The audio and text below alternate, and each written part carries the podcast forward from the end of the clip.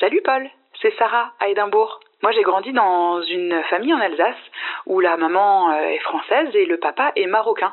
Et comme beaucoup de familles binationales ou émigrées, eh bien très souvent, on se rendait au Maroc dans la famille de mon père. Et en général, ce, voyage, il se faisait dans, des voitures plus ou moins euh, déglinguées. Moi, je me souviens très bien de plusieurs voyages à bord d'une 405 bleu marine avec mes deux parents à l'avant, puis à l'arrière, moi et, mes frères et sœurs, et je suis l'aîné. C'était toujours une sacrée aventure, hein, parce que quand tu commences traverser comme ça, t'as pas la foi, t'as l'impression que tu vas jamais arriver au bout. Et finalement, c'est une petite aventure dans l'aventure.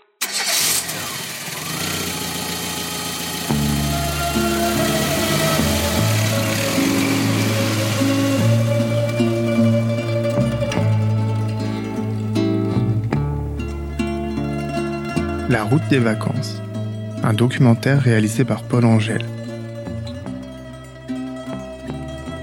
Premier épisode Insomnie et jeu de Tetris.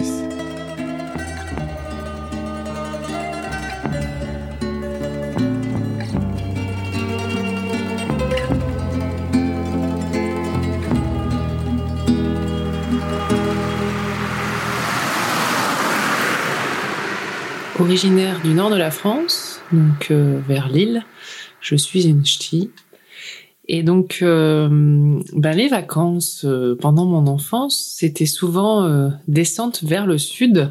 on est parti, on est parti dans les Alpes, dans le Jura, on est parti à Belle-Île-en-Mer, on est parti sur l'île de Ré. on changeait en fait à chaque fois, on partait pas toujours au même endroit. on a visité finalement pas mal d'endroits de, de bout de France. Aussi longtemps que je me souvienne, on a toujours voyagé en train avec location de voiture à l'arrivée. Pourquoi le train? Bah, c'était comme ça. Mon père, c'est un fan inconditionnel de train. Il a même écrit des livres à ce sujet, bien qu'il déteste euh, cordialement la SNCF. Donc, euh, au lieu de faire de la route, on prenait le train. On partait deux fois généralement dans l'année, pour les grandes vacances et pour les vacances euh, de Noël. Noël, c'était toujours la même destination. On allait à Bordeaux dans la famille de ma mère. D'abord chez mes grands-parents à Bordeaux, et ensuite, pour le 24 et le 25, on allait à Saint-Christoli de Blaye, chez ma tante et mon oncle qui sont producteurs de vin et chasseurs. J'ai toujours eu un rapport assez complexé au voyage quand j'étais enfant parce que bah, je voyageais tout simplement pas beaucoup avec mes parents. On partait pas toujours en vacances. Quand on partait, c'était jamais très très loin, euh, dans de la famille, en Bretagne par exemple, ou en Normandie. Et à la rentrée, j'avais toujours des craintes par rapport à cette fameuse question, mais où est-ce que tu es parti? Qu'est-ce que tu as fait en vacances, etc.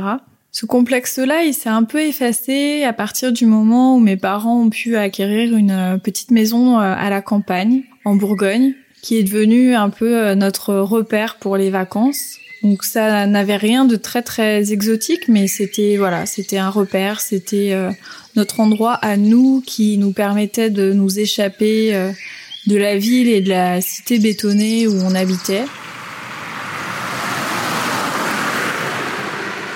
La route des vacances, en fait, euh, la route des vacances, pour moi, ça me fait penser à des trucs en rapport avec la famille. Je viens d'une famille nombreuse. J'ai deux frères, deux sœurs, j'ai des cousins. Et je suis le plus petit de, mes frères et sœurs. Donc, pendant, pendant des années, pendant toutes mes, toutes mes années, là, quand on allait en vacances, c'était soit j'allais en colo, soit on partait dans la famille avec souvent un neveu, une nièce qui nous accompagnait, parce que mes parents étaient donc euh, des grands-parents aussi. Et j'avais à peu près le même âge que mes neveux et nièces. Et on allait en vacances chez des frères et sœurs. Donc souvent ça donnait lieu à de bonnes vacances. J'allais chez mon frère avec ma nièce, j'allais chez ma sœur avec ma cousine, j'allais chez ma tante avec mon cousin. Enfin des trucs comme ça. Donc euh, avec ma mère, on partait en général tous les deux ans alors sur l'île d'Oléron. Alors là, c'était vraiment euh, le changement de, de, routine totale. On partait euh, 15 jours. Souvent, la semaine avant de partir, c'était un peu euh, l'euphorie quoi dans nos têtes, un peu comme quand on attend le Père Noël en fait. Et nous, souvent, la veille de partir, eh ben, on n'arrivait pas à dormir parce qu'on était trop excités. Donc du coup, euh, voilà, je me souviens d'une fois où j'ai une belle belle insomnie parce qu'en fait, tu te fais des films dans ta tête. Voilà, donc c'était un peu l'état d'esprit avant de partir. Tous les ans, pour les vacances, on, remontait en Alsace pour aller voir mes, mes grands-mères. On partait deux fois dans l'année, en général à, Noël et puis en été. On habitait dans la région de Montpellier à l'époque et on faisait la route jusqu'à Guebwiller. Et c'était toujours euh, un peu l'expédition, quoi. Avant le départ, j'étais dans un tel état d'excitation que, je dormais même plus. Et même souvent, euh, je tombais malade à cause de l'émotion. Une année, mes parents avaient fait venir un, médecin en urgence parce que j'avais 39 de fièvre. Et le mec, il m'avait diagnostiqué un genre de maladie du, du, légionnaire ou je sais plus trop quoi. Et puis le lendemain, euh, après une nuit de sommeil, plus rien. Tout avait disparu. C'est comme si toute la pression retombait euh, une fois que le jour du départ était arrivé. Alors le goût du voyage ne vient pas de mon enfance. Mes parents ne prenaient jamais de vacances. La ferme, les animaux ne laissent pas de place vraiment au divertissement. Mais j'ai quand même pu avoir quelques échappées grâce à ma tante parisienne qui venait me sortir de ma campagne natale chaque été. Pour nous rendre à Paris, nous prenions le train dans notre petit village de la Manche. C'était trois bonnes heures devant nous pour rejoindre un quotidien qui était vraiment à des années-lumière du mien.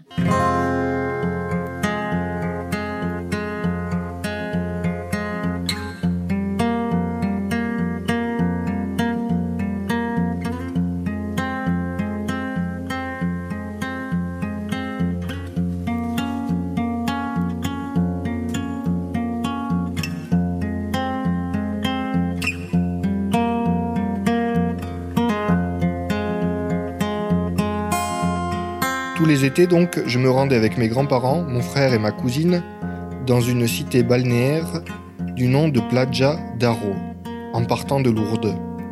Pour moi, chaque vacance était l'occasion d'une expédition scientifique, de découverte naturaliste. Pour ça, j'administrais à ma valise des jumelles, un masque, un tuba, une année même, une loupe binoculaire pour tenter l'observation du zooplancton guide du bord de mer, guide des poissons marins d'Europe et de Méditerranée, le guide ornitho, le guide herpétologique, mille pattes, arachnidés et insectes de la région méditerranéenne.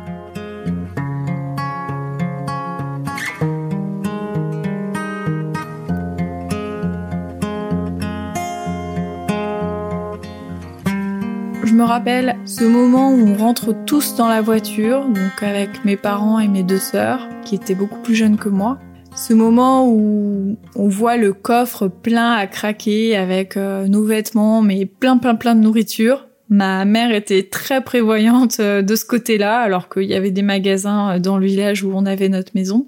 Donc en général, ma mère, elle, voilà, elle s'occupait euh, de préparer euh, tout ce qui était vêtements. Euh, des fois, un peu se prendre la tête parce que voilà, comme ça, ça rentre pas. Euh, comment on va faire pour essayer d'être un peu quand même à l'aise à l'arrière de la voiture, parce qu'on avait quand même, on n'avait pas un, on n'avait pas un, un, espace quoi. On avait, je plus ce que c'était comme voiture, mais c'était pas, c'était pas un truc familial hyper grand, donc il fallait essayer de jouer à Tetris un peu avec les bagages. Alors le truc suprême de la colonie, c'est préparer ton sac à dos. Alors ça, c'est avec ton kiawe, euh, genre kiawe euh, qui se rentre euh, dans une poche, quoi, qui se met en boule, qui se rentre dans une poche. Le truc, c'est trop la honte maintenant. Donc ton kiawe, ta gourde, ta lampe de poche pour la nuit. Au niveau des valises et de ce qu'on emportait, je ne partais jamais quand on allait à Bordeaux sans ma PlayStation 2. Oui, j'étais un peu geek à l'époque. C'était vraiment la dernière chose à être mise dans la valise et la première chose à être déballée pour être installée dès qu'on arrivait dans la maison de mes grands-parents. Ma mère, elle commençait souvent à préparer les bagages quasiment une semaine avant le départ. Je me souviens que le garage était rempli de sacs, de valises, il y avait du matos de camping, des glacières, euh, des jouets, enfin, c'était vraiment un, joyeux bordel, quoi. Et elle avait même une espèce de cantine en métal bleu, euh, un peu stylé équipement de, de l'armée. Le truc qu'on emmenait au camping, euh, et genre elle essayait d'y faire rentrer toute sa cuisine. Dans la voiture, euh, autant dire que ça a dégueulé dans tous les sens. Le coffre était plein à craquer, la galerie, j'en parle même pas. Et certaines années, on a même des trucs euh, sous les pieds. Salut Paul, c'est Assa, j'espère euh, que tu vas bien. moi je me souviens de la manière dont on préparait les bagages. On partait toujours avec des compagnies nationales du type Air France et donc on avait droit à vraiment beaucoup de bagages. Il me semble une cinquantaine de kilos si mes souvenirs sont bons. Moi toute seule, je ne sais pas comment je remplis 50 kilos de valises. mais ma mère, elle, elle sait toujours quoi ramener et donc les 10 jours précédant la date du vol, c'est toujours 10 jours en fait de remplissage et vidage de valises successifs pour voir comment agencer le mieux possible les différentes choses qu'on doit ramener. Donc évidemment, il y a des choses que nous ramenons nous pour notre usage euh, quand on est sur place, notamment des vêtements. Euh, mais c'est pas vraiment ça qui compose euh, le, gros de nos bagages. En fait, ce qui compose la plupart de nos valises, c'est ce qu'on ramène pour laisser sur place. Donc par exemple des vieilles fringues qu'on met plus vraiment, soit parce que ça nous plaît plus, soit parce que ça nous va plus, qu'on a perdu du poids, on en a pris, etc. des cadeaux, des choses qu'on ramène pour les enfants, des choses pour l'école par exemple, mais aussi tout ce que les gens nous disent de ramener euh, au Mali. Donc par exemple la famille ou les amis qui habitent en France, euh, qui nous disent tiens tu peux pas ramener ça pour euh, le cousin du frère de la sœur de machine qui t'attendra à l'aéroport et évidemment aussi les produits de première nécessité euh, que voilà déjà certaines personnes en France ne peuvent pas s'offrir hein, à cause de la précarité, de la pauvreté, mais euh, c'est encore plus compliqué euh, au Mali quoi. Donc je pense par exemple aux protections menstruelles qui coûtent extrêmement cher en fait au Mali et que tout le monde ne peut pas s'offrir. Donc on en ramène toujours énormément.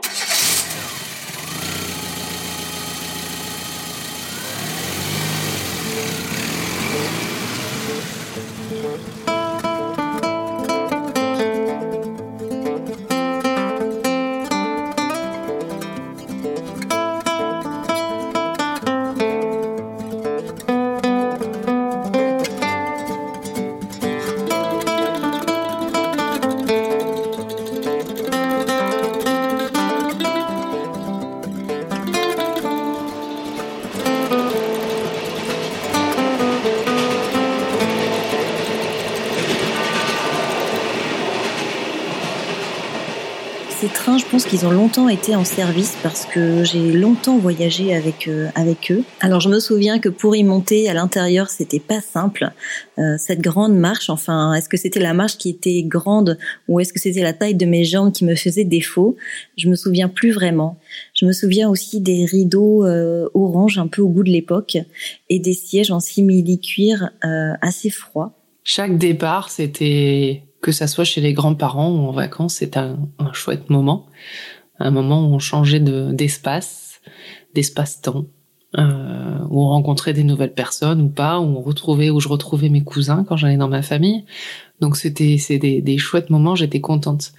Euh, toujours triste de quitter mes copines euh, une fois que j'avais fini l'école, mais en fait assez vite, assez contente d'être en vacances et de faire autre chose. Et je me rappelle de de cette bulle temporelle, ces deux heures de voiture, seulement deux heures, qui nous séparaient de deux univers complètement différents. Et pendant ces deux heures-là, j'avais pas vraiment besoin de m'occuper parce que j'avais juste envie de, de voir le, paysage défiler, de compter les minutes qui s'égrènent et qui me rapprochent de plus en plus euh, de ce lieu qui, pour moi, était vraiment un havre de paix, cette maison.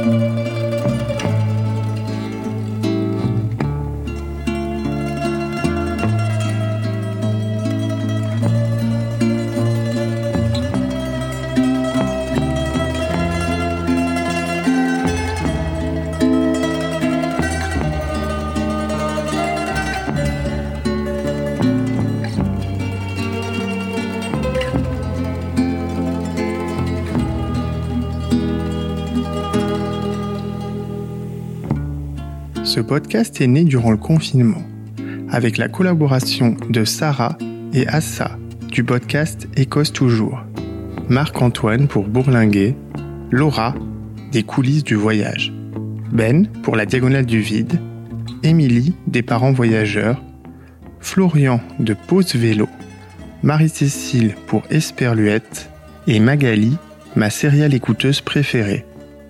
Vous pouvez réécouter cet épisode sur Allo la planète et sur toutes les plateformes de podcast.